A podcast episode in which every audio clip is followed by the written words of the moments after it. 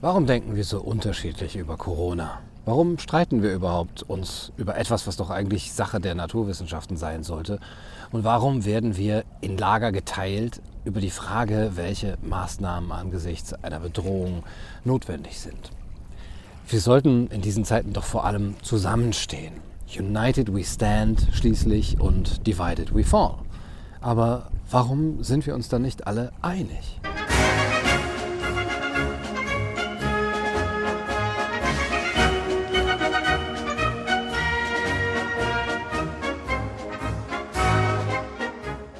Warum zweifeln einige die Notwendigkeiten der Maßnahmen an?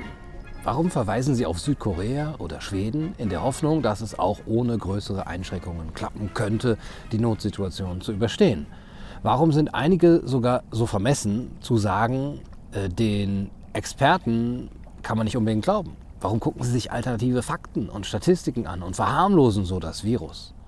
Und doch, auf der anderen Seite sehen wir ja doch etwas ganz Seltsames. Plötzlich sind Menschen einer Meinung, die sich gestern noch ideologisch ja, äh, über Kreuz lagen sozusagen, bei allem Streit. Warum sind sich plötzlich doch auch so viele einig, die sich sonst nicht einig sind, über die herkömmlichen Lager links, rechts hinweg? Als würden sich die Enden der politischen Ideologien in Zeiten von Corona einander annähern. Vielleicht war in der chinesischen Suppe eine Hufeisennasenfledermaus.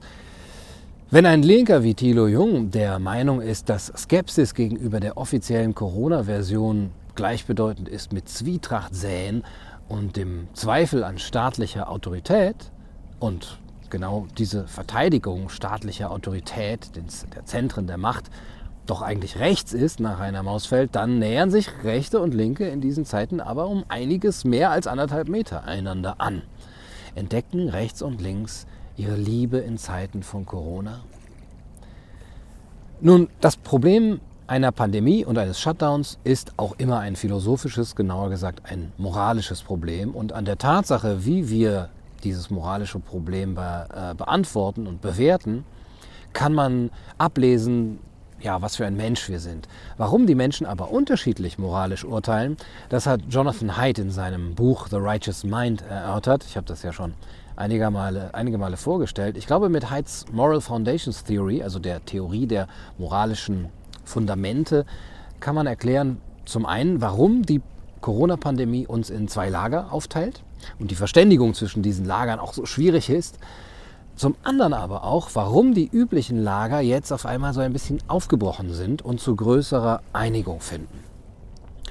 Haidt zeigt, dass die Menschen sechs moralische Fundamente besitzen, auf denen ihre Urteile über Moral, über Politik und Gesellschaft beruhen. Alle Fundamente sind nach Gegensätzen benannt. Es gibt das Fundament Fürsorge und Schädigung, Fairness und Betrug, Autorität und Subversion, Heiligkeit, Entweihung und Freiheit und Unterdrückung. Und eins habe ich noch vergessen.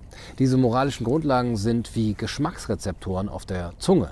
Wir haben sozusagen moralische Geschmacksnerven, die die Art und Weise bestimmen, wie wir auf Handlungen reagieren, wie wir sie empfinden, wie wir sie eben moralisch mit unserem Gefühl beurteilen. Nun sind diese Geschmacksnerven bei den Menschen nicht vollkommen gleichmäßig ausgebildet. Es gibt Menschen, die auf dem einen Rezeptor, zum Beispiel Fürsorge, Schädigung, viel, viel stärker empfinden, denen Heiligkeit aber zum Beispiel gar nichts bedeutet Während den anderen wiederum zum Beispiel Freiheit viel wichtiger ist, beziehungsweise sie eine Handlung viel genauer danach bewerten, inwiefern sie jemanden unterdrückt, während jemand anderes dabei kaum etwas empfindet, nichts schmeckt sozusagen und nur darauf sieht, ob hier jemand fair oder unfair behandelt wurde. Dass wir unterschiedliche Präferenzen haben, erklärt auch, warum wir unterschiedliche Weltanschauungen haben im politischen. So, politische Einstellungen, Ideologien.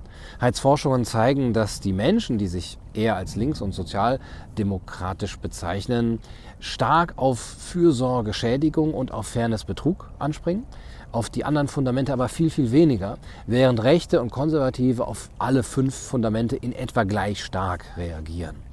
Es erklärt aber auch, warum wir uns so schlecht darüber einig werden können, wie eine Handlung moralisch zu bewerten ist dass der eine zum Beispiel in dem Verbrennen einer Flagge oder eines heiligen Buches vor allem eine Verletzung von Loyalität oder von Heiligkeit sieht, dem anderen aber diese selbe Handlung relativ egal ist, solange dabei niemand verletzt oder in seiner Freiheit eingeschränkt wird. Dass wir uns so schlecht darüber verständigen können, liegt einfach daran, dass unsere moralischen Fundamente, unsere moralischen Geschmacksnerven unterschiedlich entwickelt sind. Das bedeutet nicht, dass die Moral an sich rein subjektiv wäre, sondern nur, dass unsere Psychologie erklären kann, warum es diese subjektiven Unterschiede unserer Bewertung von Handlungen gibt.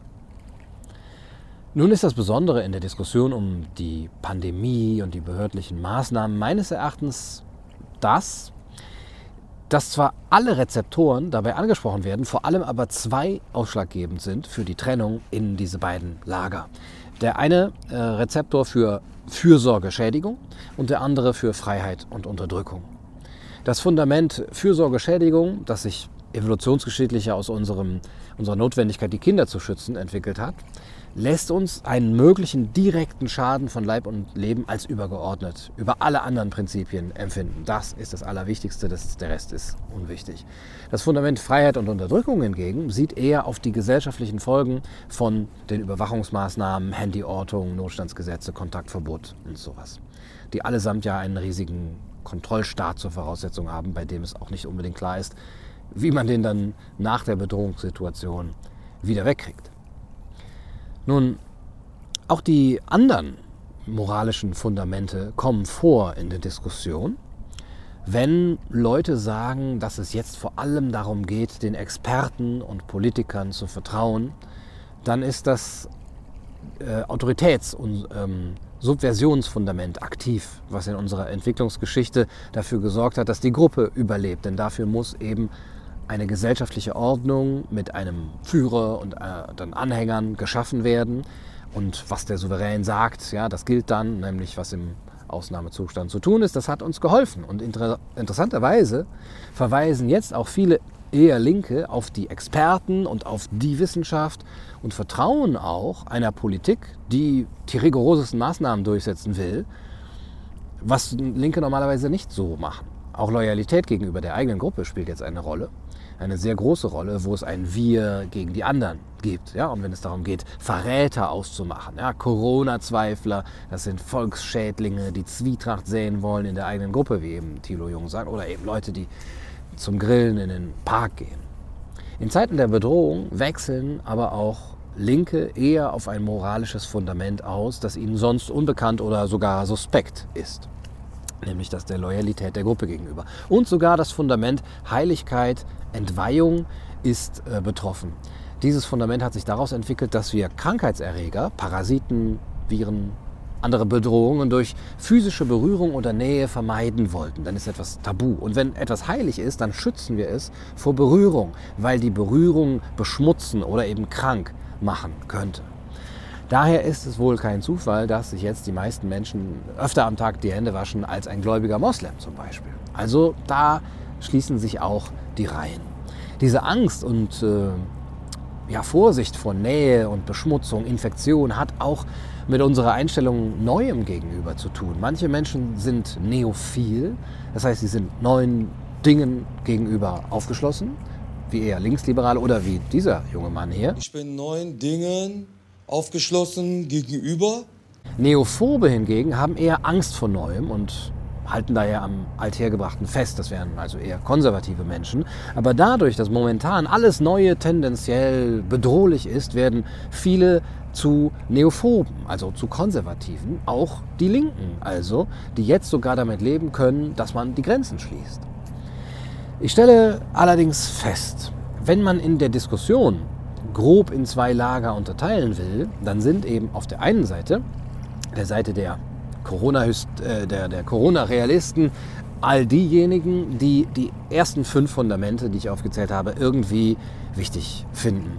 Und die bestehen also sowieso aus Konservativen, weil das bei denen normalerweise eh gleich ausgebildet ist, aber wie für Zeiten der Bedrohung symptomatisch, vermehrt auch aus Linksliberalen.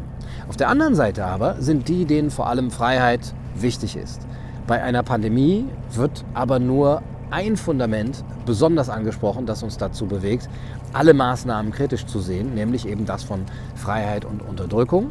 Alle anderen fünf Fundamente aber lassen uns eher nach Schutzmaßnahmen rufen. Und obwohl Heizforschungen eben zeigen, dass sich Menschen, die sich eher als links, linksliberal, sozialdemokratisch bezeichnen, stark auf Fürsorge, Schädigung und auf Fairness, Betrug anspringen, auf diese beiden Fundamente.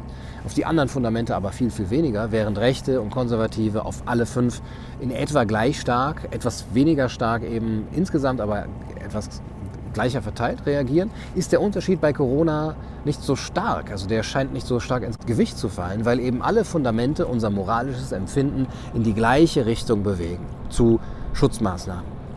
Ich denke, dass die Angst, die wir vor einem Virus und einer Pandemie haben, deswegen die meisten Weltanschauungen irgendwie einander näher bringt, weil sie das moralische Urteil einander näher bringt. Die Reihen schließen sich, ich kenne keine Parteien mehr, nur noch Viren. Linke und Rechte können dann eben während einer Bedrohungssituation die gleichen Maßnahmen fordern, aber teilweise eben auch aus unterschiedlichen Gründen. Damit niemand verletzt wird, damit es allen gut geht, damit das Vertrauen in die Autorität nicht beschädigt wird, damit die Gruppe geschützt wird und damit wir sauber und rein bleiben.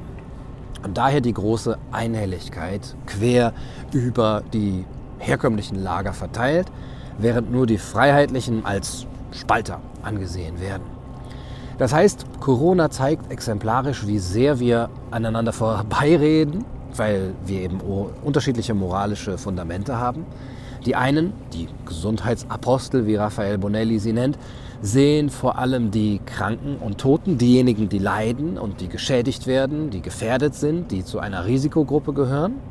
Und die anderen die Freiheitskämpfer sehen die zwar auch, aber sie empfinden deren Leid grundsätzlich ein wenig schwächer, beziehungsweise es wird in ihr moralisches Gefühl etwas weniger mit einbezogen. Dafür sehen sie auf etwas, was ihr Empfinden für Freiheit und Unterdrückung triggert. Die einschneidenden Maßnahmen von Notstandsgesetzen und so weiter.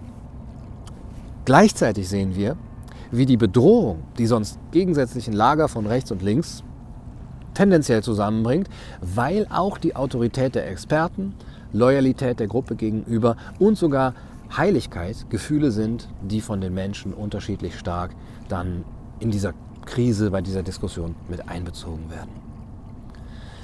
Ja, um darüber ins Gespräch zu kommen, hilft es, sich die moralischen Geschmacksnerven der anderen vor Augen zu führen.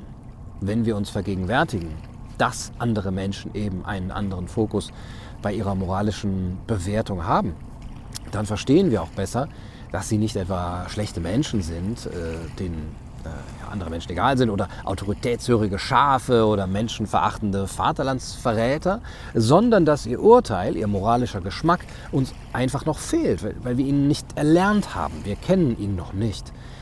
Wir können auch selber diesen Fokus einnehmen. Wir können das lernen, sagt Heid auch, ähm, so wie wir einen neuen Geschmack erlernen können, indem wir ja sozusagen neue kulinarische Erfahrungen machen können. Und genau so können wir auch neue moralische Urteile äh, fällen oder moralische Urteile besser verstehen, die wir sonst nicht verstehen, wenn wir offen für diese Erfahrungen sind.